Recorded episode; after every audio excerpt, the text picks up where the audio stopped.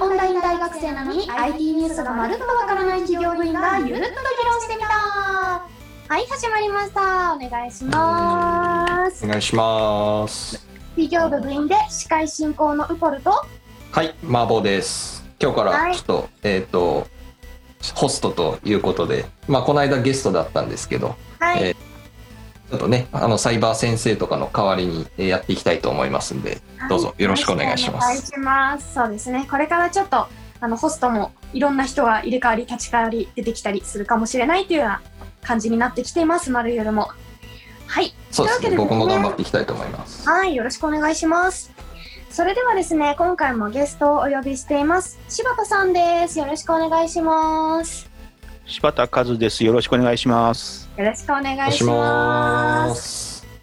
さて、先日の配信からですね、お知らせをしています。我々主催のオンラインイベント、サイバー大学生がオンライン勉強会やるってよ、略して、オンやる !9 月27日に開催しますイエーイというわけでですね、このイベントにでもですね、あの柴田さんにもたくさんお手伝いをいただいているわけなんですが、えー、柴田さんにはですね、助かってますよね。ねもう本当に、ね、あの、オンヤのですね、ロゴのフォントをご提供いただいております。すごい。はい、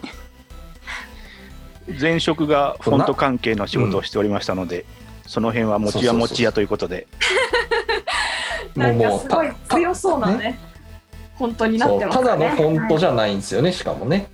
なんでそのどういう前職だったのかっていうところなんですよね。なんでいきなりフォントなのかそうですね。まあ、あの、最初は CG とかやりたくて、えー、まあ、違うな、最初は写真がやりたくて、写真がやれる大学に進学。で、その後にその大学の写真関係の先生がしょうもなかったので、その後もうバイトをですね、2、30やりましてですね、その時にタウン誌の編集とかですね、そういうのもお手伝いしたりして、で大学の中では大学祭で印刷物やポスターとか T シャツとかをするようなことをしてまして、まあ、その印刷、出版っていうのに関わってたっていうのがあった時代に、まあ、CG にやりたいなと思って、えー、まあ、縁があってアメリカとかにも行った後に、その、まあ、流れの一つにフォントっていうのも、まあ、仕事でやってた中で、このフォントってなんか商売になるなと思ったからですね。あのまあ、そのフォントっていうのはアプリケーションと違って、あの同じ競合の、まあ、ワードプロセッサーのアプリケーション AB、どっちを使う、どっちのフォーマットがその世の中を席巻する？っていうような当時あ争いがあった、まあ、今でこそもう大体皆さんあれを使ってるとかなってますけど。まあ昔はあったんですよ。なんとか太郎とか、はいはいはいはい。なんとか太郎僕も多分使ってましたね。あの PC98 ほやほやの時に、だからアプリケーションは画像だろうがワープロソフトだろうが競合したらそのまあ勢力争いみたいになるんですけど。うんフォントっていうソフトはすごく面白くて、同じ明朝を A 社、B 社、C 社と作ったら、皆さんもちろんあの同じ真似をするわけにはいかないので、デザインに工夫を凝らすと。うんうん、で、皆さんちゃんとそれは明朝というカテゴリーに入っている。で、それはデザイナー化すれば、あるシーンでは A 社の明朝が合ってるけど、ある仕事では B 社の明朝が合ってるっていう意味で言うと、両方持ってる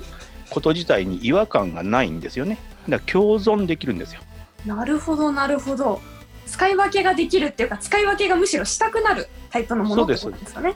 そうですそうです。だからあのフォントっていうのはあの、まあ、業界的にはねもちろん売り上げで自分どちらが制覇するかみたいなのはもちろんあったし私のいた会社も日本の文字表示は100%うちの会社が取るっていうのが裏社訓だったのでまあそういう意味ではまあ精力的にその営業もしましたけどただデザイナーさんとかそれを使ったり見られたりするシーンではその適材適所的なフォントが使われるのが正解ということでその時にはあの A 社 B 社 C 社いろんな会社のフォントが逆に選べる状況がいいなっていうのが多分本来の正解なんだと思うんですよ。でその時に あの当時はまあフォント1本いくらってすごい高いライセンス料だったり、まあ、パッケージの値段だったりしたものをなるべく安くしようとか使いやすくしようっていうまあなんか方法ないかなっていうのでフォント業界初のサブスクリプションを確かおー。1996年に提唱して他のフォントメーカーが96年にサブスクってそもそも言葉ありました？ないですないです。だから定額制とかですね年会費制とかですね。ああなるほど。じゃあなんかそういうのを言っちゃうともう大体ああの会社かなっていうの分かっちゃうぐらいのあれかもしれないですよね。そうですね。あの提唱して一番最初にそれを始めてでその業界の大手さんが2年後にあの同じ業態になっていくっていうう形で、まあその2社がそういうサブスクリプション系のライセンス形態に変わったら他のフォントメーカーさんもその方が実は、まあ、あの細く長く儲かるというところに気がついたんですね。フォントって一回買っちゃったらもう OS 変えようがそのコピーっていうかもうポーティングすれば使えてしまうので、何あのーまあ半永久ライセンスになってしまうんですけど、うんうんうん。サブスクだとその期間で限定して使用権をお渡しするって形になるので、まあ、それを使ってできた作品は、まあ、デザイナーさんの権利の方に移るので、まあ、永遠に使えるんですけども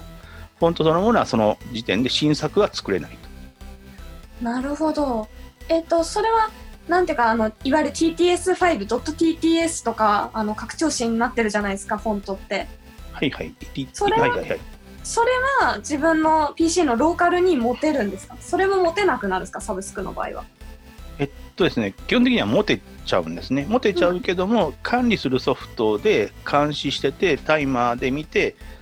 あの期限切れてるのに、そのフォンあのなフォントのファイルがあれば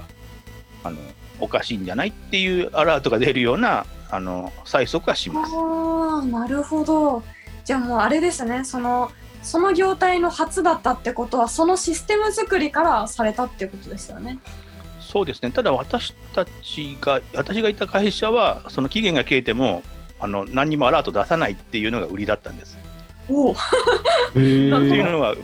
今日、今日締め、明日締め切りで今日今デザインしてて、明日入稿しなきゃいけないのに、その日の夜にライセンス切れて使えないって言ったら、それはもう印刷業界でもうお前んとこの会社のフォント使わんって言われちゃうんですよね。確かにねだから、それはもうあの皆さんの良心に従ってというところで、でも実際、そんなにむちゃくちゃ高くなかったので、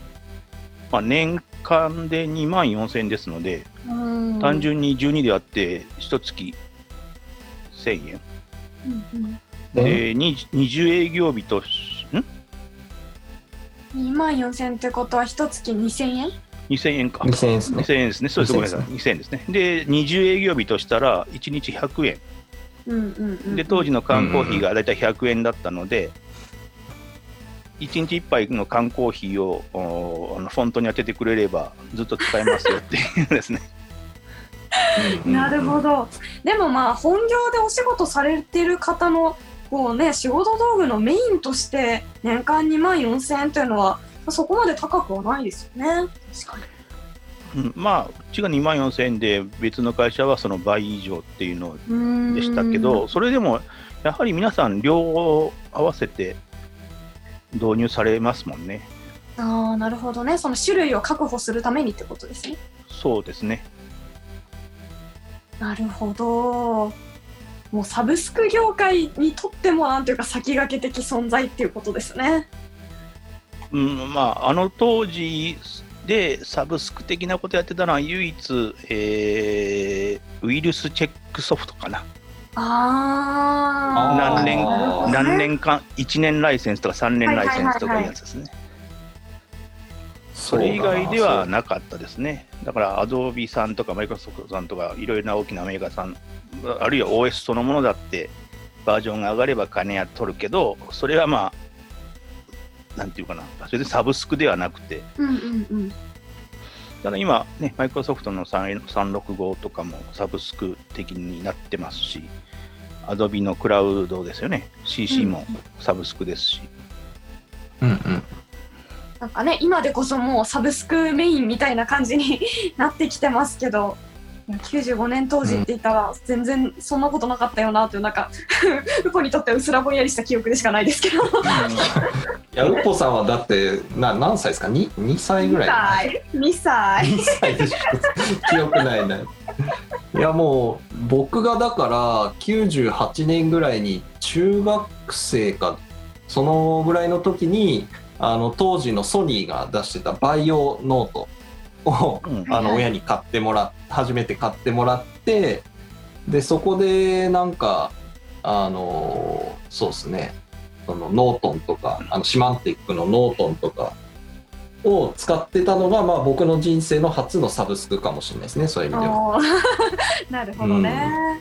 そう。ノートンくっそ重さ重かったですけどね。捨捨てしまいました。うん、とんでもないです。そのフォントメーカーでその有名な作品にこのフォントが使われましたみたいな話がきっといっぱいあるんだろうなと思うんですけどお伺いできますか？はいまあ、一番の有名どころは、もうエヴァンゲリオンに使われたフォントですね、マティス EB と言います。うん。まあ、これももう本当に偶然使われたというのが本当のところなんですね。あの制作会社だったあの今さ今はスタジオカラーですけどその前の、えーガイナックスさん。あそこが、まあ、出力センターいわゆる、まあ、今出力センターってみんなわかるのかな？あの金鉱図みたいなサービスをはいちっちゃなそのしデザイン会社があの大きな出力装置高いのでその元を取るためにあの出力サービスっていうのをしてたんですね。サービスビューロみたいな、はいはいはいガイナックスさんもデザイン部でその装置が欲しくて制作に使うためにでかい装置を買ったんですけどそれを払うために一般のデザイナーさんにもあのサあのサービスビューローとしてあの出力サービスをされてたでそこに我々のフォントがまあ入ってたと。なるほどなるほど。でその時に、えっとまあ、エヴァンゲリオンの庵野監督が、ちょっと太めの明朝が欲しいから、ちょっと2、3種類打って持ってきてくれって言った時に、たまたま太い明朝っていうのは、当時世の中にあのマティス EB、もしくはマティス B っていうですね、ボールドとかエクストラボールドっていう太さのやつしかなくて、で、まあ、これでいこうっていうことで、まあ、死と襲来とか、はいはいサブはいタイトルですね。あそこに使われることになって、まあ、話題になったというフォントですね。なるほどもうエヴァファンにはもうねあの今し死と襲来っていうワードが出ましたけどもそれ聞いただけで 多分本当思い出せるんじゃないかっていうぐらいね印象的なフォントですよねなるほどだから、あそこにもしうちのフォントじゃない、他のメーカーの太い明朝体が入ってたら、それがエヴァフォントですよ。なるほど本当に偶然だったですね。ただまあ、それが、あうんいやいやいや、いどうぞ。や、それで、まあ、いろいろテレビ版も終わって、まあ、劇場版、まあ、新劇場版ってなっていくときに、今度、新劇場版、ね、今度、最終の皆さんお待ちに待たれてた、あの、うん。最終回が、最終話がやられるんですけども、はい。その、うん。一番最初の序波級の序の時に、実はまた庵野監督が、もう今までの古いイメージを捨てたいから、今度はスリムな 明朝体使おうっていうんで、実は競合他社の明朝体が選ばれるっていう話が出てきたんですよ。はいはい。それで、これはいかんっていうんで、そのたまたま、その制作関係のディレクターさんとか、まあ、よくうちがライセンスの関係でお話ししてたので、どうも今度新作は庵野監督別のフォント使うかもしれんって言ったので、もう飛んでいきましたよ。絶対うちのフォント使ってほしいので、もなるほどういわゆる古いね、今までのフォント以外にも、うちも新しい明朝体ありますよ、スリムなフォントありますよっていうのをなんとか説得してもらおうと思って、あのディレクターの方とミーティングして、で、まあ、庵野監督が信用してるディレクターさんが、このフォントがいいんじゃないですかっていう候補の中にこう、こそっと入れてもらうっていうですね。まあ、そういうちょっと営業もしましたね。なるほど。やっぱあるんですねそのアニメの舞台裏というか作品の舞台裏にはそういうことあの本当のまあライセンスに関してはもういろいろ各社各用一回あの「ポケットモンスター」っていうですねあの、はいはいはい。ゲゲームのあのタイトルロゴに使われたフォントメーカーさんは後出しで使用料をよこせとあの某京都にある会社にゲーム会社さんに、はいはい。あのなんか依頼がいお願いがいったような話もあってその時その京都にある会社さんからいきなり私たちが呼び出されてですねなんでそうなるんだといやうちのフォントじゃないしって。まずそまず違うんですよ。うちのフォントじゃないしって。でお前らで解決しろってフォント業界で解決しろみたいなことになったんですけどいやそれはちょっと無理なんでそれはちょっとまあ打開どっかで妥協点を見と見見出してやってくださいって。その後の部分に関してはうちのフォントのライセンスに従ってお願いしますって言ったらまあ最終的には言っちゃった。えー、任天堂。スイッチの前までですね、まあ、スイッチの一部も入ってるんですけど、あのずっとハードウェアのソフト、あハードウェアのあの標準ソフトフォントになりました。おーなるほど。うん。そ使用量ああどうぞ。いや、そういう意味ではゲーム会社も全部プラットフォームは、セガの、まあ、サターンの時が一番歴史が古くてですね、サタンの時にはあのビクターのロムチップに負けてしまいましたけど、その次かな？からはあの私どものフォントが入りまして、で、セガさんでしょ？それから任天堂さんも取りましたね。で、プレイステーション、ソニーさんもあの取りましたね。あの、プレイステーション3と4の一部と PSP からですかね。それってなんだろうなんかたたくさんいろんな種類のフォントが使われるじゃないですか。その一つの例えばあのセガサターンの中にも多分いくつかのフォントが部分部分によって違うフォントが使われてると思うんですけど使われたっていうのはなんかどれか一箇所が、えーもう言っちゃいますけどフォントワークスさんの フォントが使われたっていうことなんですか？あ、いやいや、あのね、えっと、ユーザー設定とか画面設定とか、標準的なあの本体の設定の画面とかに使われてるんですよ。ですので、あのもう立ち上げたときにあの、ハードウェアのライセンスの中にも会社名が入ってます。なるほどで、それをなぜ入れておくといいかっていうと、ゲーム会社さんによっては、ゲームによっては、そのシステムのフォントを直接呼び出してははめ込むっていうはいはいはい。ゲームもあれば、そのゲームごとに、ゲームの中にフォントを持って、えーなんていうのかな、世界観を統一するっていうやり方と2種類あるんですね。はいはいはい。で、その時にシステムフォントを使うっていうメーカーさんが当時多かったので、なるべく見やすいフォントがいいっていうのと、まあ、ライセンス料が安ければ安いほどいいっていう、うんうんまあ、そういうところで、あの営業しました。なるほど。じゃあもうなんか多分皆さんどこかでは必ずフォントワークスさんのフォントを見てるっていう感じですね。そうですね。で、まあ、要は、あの裏の社訓で、あの日本の文字、日本語表示はうちの社で占めるっていうです、100%網羅するっていう 野望がありましたので、テレビ局もほとんど、あのだいぶ制覇しましたね。お。ちなみに作品 作品名というか番組名とか言えますか？あまあ、NHK はもう全般で使ってもらってますし。TV、んテレビ朝日だと、なんとかステーション、報道ステーションとか、ニュースステーションとかですね。あの辺で使ってもらえてて、で、たまたまテレビ朝日の報道の、えーと責任者が大学の同期だった、えーあ、じゃあ、テレ朝の報道の偉い人が、TBS の報道の偉い人と大学の同同期っていうのか、先輩後輩かなんかで、あのうんうんあの会社のやついいぞっていうんで、TBS さんも使ってもらえると いう形になったし。へえ。もう規模が大きすぎてなんかポカーンって感じなんですけど僕なんか すごい有名どこの名前がひたすらうん多分リスナーさんもフォーってなってると思いますけど。突然ね、丸ゆるに日本を動かした人が出てきたっていう、こうなんか もう丸くも緩くもなくなってきましたけど。すごいガチ、ガチのやつが出てきましたね。いやー、すごいですよ。これみんな聞きたいと思います、本当に。ねえ。いや、こんな方がテレビね、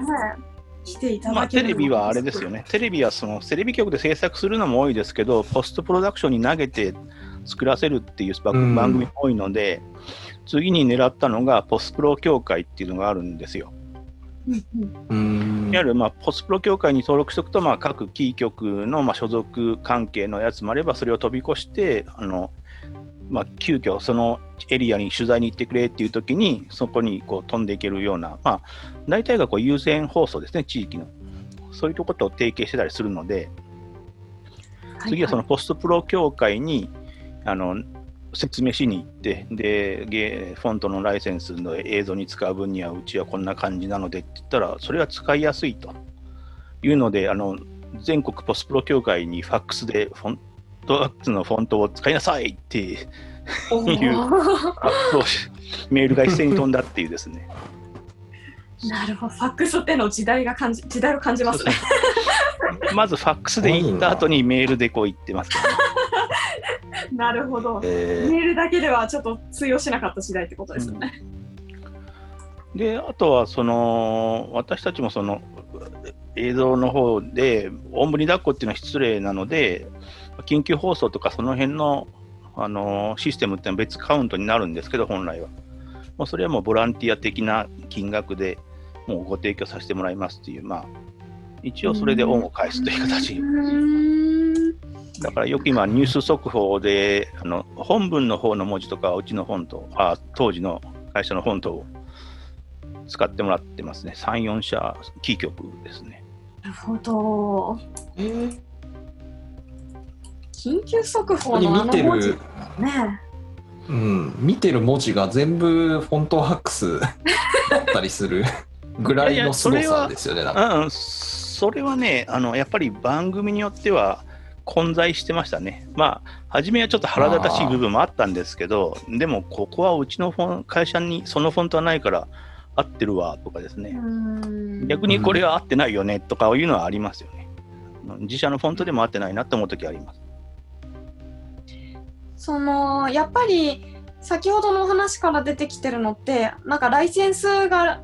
あの、まあ、楽というかこう契約しやすいよねっていう理由でそのフォントワークスさんの方に、まあ、移られるというかそちらの契約にされる方が方というか会社さんとか協会が多いっていうお話だったと思うんですけど何がその他の競合と違ったんですかね？えっとですね、まあ普通ロゴに使ったときに、えっと、大手さんとうちに関しては特にその、まあ、ロゴに使われても、まあ、文句は言わないよと。その代わりロゴとして登録商標、図形を登録しましたと言っても、あーとかいいとかうーとかいう文字こ個別のものを他のユーザーが使えないっていう状況にはなりませんよと。いわゆるその塊で、でも第三者が作れ作れちゃいますよって、ああいう、ああいう商事って言ったときに、それをそのままう、ね、形で登録されたとしても、他の人がああいう商事って言ったら同じ文字になっちゃうので、それをロゴとして登録するのはちょっとおかしい、まあわ、デザイナーからすればおかしいわけですよ。どっかちょっといじくってね、特徴を作るのが本来なので。だからそれに関しても特に問題、あの文句は言わないと。ただし、その独占はできないですよと。はいはいはいはいなるほどだけどお金は取らないので、他のところはそれを例えば何かの、えー番組名のタイトルとかゲームのタイトルとかに使ったらいくらっていうですね、あの会社もかたくなにライセンス料を取るっていう、それはそれで絶対取るっていう会社だったので、逆に言うと、そこの会社は、まあ、皆さんあんまり使うなっていうのが、こうお達しが出るんですよねう。んお金がかかるから。なるほどですね。そのまあロゴに使った時に、まあ、本当に守りたいというか似たフォントを使われるのさえ嫌だっていう場合だと、まあ、その他の会社さんってことになるんでしょうけどそういうのの縛りそのものが面倒くさいってなるとフォントワークスさんが楽っていうことになるわけですね。そうですね。はい。うんうんうんたださっきのエヴァンゲリオンフォントに関して言えば、もうちょっとその今言ったのとちょっと逆で、あのライセンスを管理している会社がですね、あのフォントあのエヴァのライセンスですね、あの、そこがもう、ま、マティス EB でなければダメと言ってるのに、あの某あのコンビニエンスロースなんていうところが、あのコンビニストアがですね、えーどっかのパンメーカーってやった時のあのライセンス商品にうちのフォントを使ってなかったんですよ。おだから、あの初期ロットはいいけど、セカンドロットからフォントを変えなさいというはいはいはいはい。指示が飛んで、なんか突然、あの注文が入ったりとか、なるほど。当時、アンドロイドのスマホで、えっと、まあ、これはもう分かってることなんで、シャープさんがエヴァンゲリオンスマホを出したんですけど、まあ、最初はあの携帯出したんですけどね、その中に入れる文字も、あのど別の会社の似たような太い明朝体をはめ込んで、あのライセンスくれっていうような申請をしてきたんですけど、それ、本当ちゃうやんって話になって、うんうんうんあの全部一からやり直しっていう話になって、でもう、泣きの電話が入ってですね、もう時間はないわ、金はないわで、なんとかしてくれっていう話で、もう普通そういうデバイスはもう逆に埋め込むのは、ある程度の額はやっぱりライセンスなのでいもらうんですけど、しかも台数も出るんでですね。でもほん、本当、皆さんが聞いたら、もう、それ本当のお金入ってないも同然じゃんっていうぐらい安い値段、しかも予算がないと予備費が。うんそれでやらせてくれって言ったんで、まあ、うちはそれはそれで面白かったからいいですよって言って、その代わり 2, 台2回目のあのスマホの時にも同じ値段で言ってたら、それはちょっと甘えてるやろって話になって、この間はもう2桁違うよって話。なるほど。面白いですね。もうなんか聞けば聞くほど面白い話が出てきますけど、マーボーさんなんか聞きたいことないですか？あいやもう僕はだからあのーあれなんですよねあのーまあ自分であの YouTube に上げる動画とか作ったりしてますけどそのやっぱフォントワークスさんのフォントを使ってるのはあのそういう YouTuber さんも結構今いるんですよね、やっぱり。で僕はあの YouTuber あの有名な YouTuber さんであの瀬戸康史さんっていう人が好きでよく見るんですけどこのせあの瀬戸康史さんもフォントワークスのフォントをよく使われてる。あのなんだろう最近だとなんか黒金とかなんかそういうのを使われてるらしくてあの可愛い可愛い系のフォント結構使う人なんですけどそう本当可愛い系で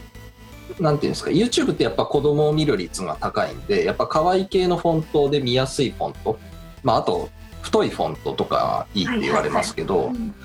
本当フォントワークス ちょっと言えてないですけどフォントワークスさんのあのフォントに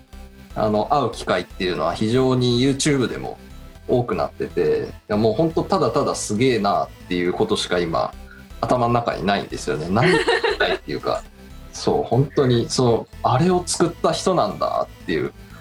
なんか現実感ない感じですね 今か神と対話してる気持ちってことですね。神と神と喋ってる感じですもうなんかでも私はフォントデザイナーーではないですよ。私はフォントデザイナーではないので。もちろんそうですねあの会社のっていうことですよねあの会社をまあお起こした人って言えばいいんですかねそう起こしたメンバーの5人のうちの1人ということですね。ああもうそれはもう神ですよ多分。神です。うん。実際まだあの YouTuber さんが出て日本では出てこない頃に、まあ、アメリカで YouTuber っていうのがまあ商売になるっていうので、まあ、私どもよくゲームショーに出展した時に YouTube があのブースを出してたんですね。で日本でも YouTuber やりませんかっていうのをお宣伝してた時にこれも日本語字幕いりますよねっていうのでちょっとたまたまあのお話に行ったらあいるんですよって言ったからじゃあその発信する人が私どものライセンスを持ってれば、フォントワークスに関しては、その所有、ライセンスホルダーの人が使う分には無料なので、あのーぜひとももう推奨してくださいって言ったら、そんな会社があるんですかっていう話になって、一時期あの公式フォントにしようみたいな話になったんですけど、ただそれはちょっとね、表現の幅が、あの当時まだ我々も偏ったあの種類のフォントしかなかったので、あのお遊び系はまあ20書体ぐらいあったんですけど、基本的にカチッとしたフォントをメインに作ってあの日本国内で実績を作ろうっていわゆる日本のフォントメーカーとして後発組だったので歴史がないんですねその昔の活字から起こスタートしてる会社もあれば写真食事、はいはいはい社食からスタートしてる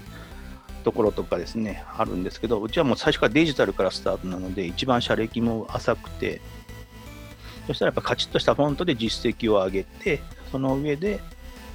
あのー遊びフォントにっていう、ちょうどその過渡期に YouTube とお話ししたときに、まあ、公式フォントって言われるともう、真面目なフォントしかないんですね。明朝ゴシック、丸ゴシック。はいはいで遊びフォントがちょっとしかなくて、でもその時には他のメーカーさんにはもう遊び文字いっぱいあったので、そこで公式っていうのはちょっとおこがましいっていうところで、ただまあ安心して使えるフォントメーカーっていうのはもう宣伝してくれという感じでやってましたね。なるほど。あの、あれですよね、その YouTuber さんは個人的に、あの、そのフォントワークスさんと契約をして使うってことですよね。そうそうそうそういわゆる、まあ、いわゆるうん動画だろうが、あの静止画だろうが、イラストだろうが、写真だろうが、その契約してくれれば、そこにはめ込むフォントは、えっと、そのライセンスが有効期間に作った作品に関しては問題はないという考え方ですね。なるほど、なるほど。いやー、それってすごい助かることですよね、本当に。そうですね、そのまあ、フォントってもうインフラに近いですね、パソコンの中では。それをそのうん何かあるごとにライセンス料くれとかいう話になると、使う方が怖くて使えないんですよ。確かに。あ間違ってその映画のタイトルに使っちゃったこれいくら取られるんやろうはいはいはいはい確かに。そういうふうなことになっちゃうのでそれはあの違うんですよって話ですうーん。今、インフラみたいなもので、ワードが出ましたけど、うんはい、うんうんうん。どうですか、マーボーさん。ああのさ最近だとあのあれですよね。あの文字も漫画とかあのっていうあのフォントのセセットかな？があると思うんですけどそこがなんか YouTube 拡張パックとかも出してたりとかして、えーっと36書体で今ちょっとあのその情報を見ながら喋ってるんですけど36書体で年間9600円。はいはいはい。でこれで商用利用が、えーっと YouTube で可能になると。うんうん。だからなんかあれですよね。本当にその YouTube 向けにも今フォントワークスさんあのガンガンそれそれ用のなんかライセンスとかっていうのをどんどん作ってる感じで本当あの YouTube やってる人にはもう、まあ、こ細かいこと考えずにこれ使っとけばみたいなの感じで本当助かるところだなと思ってはいあのありがとうございますという感じでええ まあでも実はあの その辺が私たちがいた頃と私たちが退いた後の差なんですけど実は私たちはもう全色全書体パックっていうのを分割して売る気はなかったんですよ。はあ、なるほどね。あえっとまあ、例えばプロの建築デザイナーとイラストレーターと、まあ、いわゆるある一定の色のマーカーセットっていうのは絶対持つわけじゃないですか、まあ、もちろんその部分的に持つっていうのもあるんでしょうけど、まあ、なきゃないよりあった方がいいよねっていう例えばグレーの3段階よりも8段階ぐらいグレーがあった方がいいんじゃないですか。でそれを初め3段階パックねって、その後残りのあの保管パックねって言ったら、二重に払わなきゃいけないとかいうのは、やめようっていうのが当初の考え方だったんですよ。なるほど、なるほど。あだけど、まあ、今、その現状はもう必要なものだけあればいいやっていう考え方の人ももういるよねっていうところで、今のお方針としては、なるべくこう意見を聞いて、サブパックみたいな感じですよね。で、安く出すと。うん。この柴田さんがいらっしゃあごめんなさい。柴田さんって言っていいんでしょうかいいですよ。はい、大丈夫です。柴柴田さん大丈夫。あじゃあはい。はい。でえーっとそれであのその今の話で言うと柴田さんがいらっしゃった頃の考え方に基づいたやつっていうのがその全部のフォントが使える、えっと、LETS3 年コース年間2万4000円ってやつなんですよね。これをはい使えば、まあ、あの全部一応使えると。そうです、そうです。まあ年間2万4000円まで払うのはちょっとあれだけど、まあ、部分的にでもいいからもうちょっとお安いお値段でっていうのでさっきの文字も漫画とかそういうのがまあ出てきているとそうですね、業界特化した形のサブセットって形ですね。うんまあ、それは実はですね、裏の話があって、あのフォントはいって、はい昔はこう、パッケージの時は売れたフォントの,、ま、だあの本数を計算して、そのフォントデザイナーにロイヤリティパックをしてたわけですよ。なるほど。だから売れる人はむちゃくちゃもらえるけど、パッケージ作ったものの少ししか売れない人は少ししかロイヤリティもらえないっていうのは、私たちがそのそのデザイナーさんからフォントを提供してもらってるのに、使用機会を均等にできてないっていうのはおかしいっっていうところで、まず全書体パックにして、1ユーザーさんにそれを渡せば、そのユーザーさんは全書体を使うチャンスがあると。としたら、そこに提供していただいたフォントデザイナーさん全員が均等のライセンス料をもらえる権利を有するというところから始まったんですね。なるほどね。いや、面白いですね。その辺の裏の話といいますか、お金の流れというか。だってそしたら売れ筋のフォントしかみんな作んなくなっちゃうんですよね。うーん。ね、でも売れ筋のフォントだけでいいのかっていうね、こともありますからね。でやっぱりそのデザイナーさんは自分がやっぱり作りたいフォントっていうのがあってでもそれはそんなに需要はないだろうなって思われててじゃあパッケージで初体もこれは特殊な用途で、まあ、10分の1ぐらいしか使われないから10倍の値段つけて1本売れたらラッキーみたいな感じでやるかって言われるとやっぱりそれは10倍の値段つけられたらやっぱり買わないですよね。ですね。うんうんそしたらもう、まず私たちも嬉しいけど、フォントデザイナーさんも嬉しくて、ユーザーさんも嬉しい、まあ、できれば真ん中に通る流通さんも嬉しいっていうような仕組み。えっとまあ、私たちが嬉しい、流通さんが嬉しいっていうのは、サブスクリプションで、毎年、毎月とか、営業しなくても、まあ、一定の金額はそこで動くと。で、まあ、更新すれば、年会費だったら更新したら更新月に売り上げが上がるの、何にもしなくたって上がるわけですから、それでその2つは、2人はおい嬉しいんですよ。で、フォントデザイナーさんはライセンスがまあ均等にもらえるので、我々は頑張ったら頑張った分いっぱいもらえるので、頑張れっていう形で嬉しいと。うんで、デザイナーさんは手元にいつ使うかわからないけど、急遽入った仕事で、やっぱこういう雰囲気の本とか欲しいったら、すぐそこに手の届くところにあるっていうところで嬉しいと。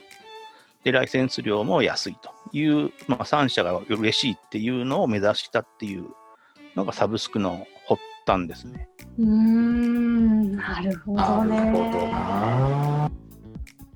あのだからその辺がなんかターゲットとするその柴田さんがあのまあ、立ち上げられた頃のそのフォントワークス社の、えっと、思想ターゲットとしてる層とかそういったところと今ちょっとやっぱり変わってきているっていうところなのかもしれないですよね。なんかあのもうちょっと特化し特化したというかアマチュア的な人たちにもちょっと広げてまああのフォントは、まあ、数は絞る絞って価格を抑えるっていそうところとかを、まあそういうそういった人向けに、まあ、用意してるとかそういったことなのかもしれないですよね。そうですね。まあ車が必ずしも乗用車が売れるかってやっぱりあのライトウェイトスポーツカーも売れるしワゴン車も売れるしって話になってくるわけですよ、本来はですね。で、で逆に言うと、まあ、トヨタのサブスクなんていうのは、まさしく、まあ、その自動車業界の LETS だと思ってるんですよね。うんだから、自動車会社がサブスク、まあ、本来昔はリースっていう話はあったんですけど、あくまでリースっていうのはリースする会社が一回所有して、あの、ユーザーさんに渡すわけですけど、メーカーがサブスクやるっていうのは、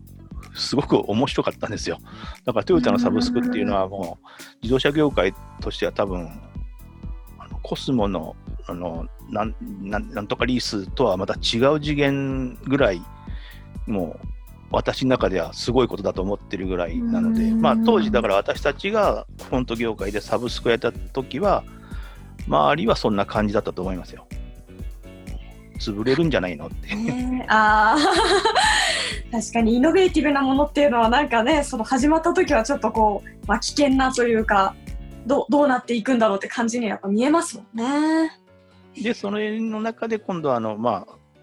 逆に言うと細分化を、まあ、我々の時はしなかったけど、今は細分化した方が逆にチャンスになるっていう、まあ、時代ですよね。アマチュアが普通に参加できるような、もうそういう機会ができちゃいましたから。なるほど。ではですね、今回はそろそろお時間になってまいりましたので、えー、終わりにしつつなんですけれども、あの、最後の方ですね、その、フォントワークスさんの会社の経営の、なんていうか内部事情的なものをいろいろお伺いしたんですけれども、次回来週の配信はですね、あの、もっとそのあたりを掘り下げて伺っていきたいなと、あの、先ほど、えっ、ー、と、柴田さんの方からですね、あの、立ち上げメンバーのうちの一人というふうにおっしゃっていたので、会社が始まる前からこう、まあ、終わるわけじゃないですけれども、あの、終わったわけじゃないですけどね、柴田さんが抜けられるまでという、なんか、そのあたりの話を次回は伺っていきたいなと思っております。それでは本当に今日は貴重なお話をありがとうございました。ありがとうございました。ありがとうございました。ゲストは柴田さんでした。ありがとうございました。ありがとうございました。それでは我々サイバー企業部のツイッターがあります。アットマークサイバースタートアップ1です。こちらもフォローお願いします。番組宛てのメッセージや今日の話に対するツッコミ、質問もこちらのツイッターから受け付けています。それでは本日のお相手はミポルとマーボーでした。ありがとうございました。ありがとうございました。